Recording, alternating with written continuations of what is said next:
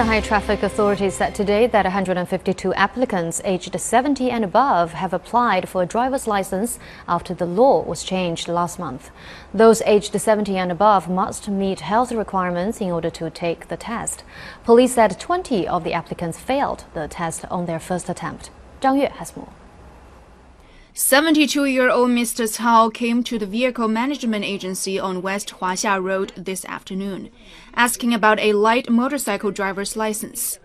These vehicles have a maximum speed of 50 kilometers per hour and require a license unlike a scooter. Seniors must take a capability test covering 20 criteria to examine a driver's judgment, ability to remember, and respond.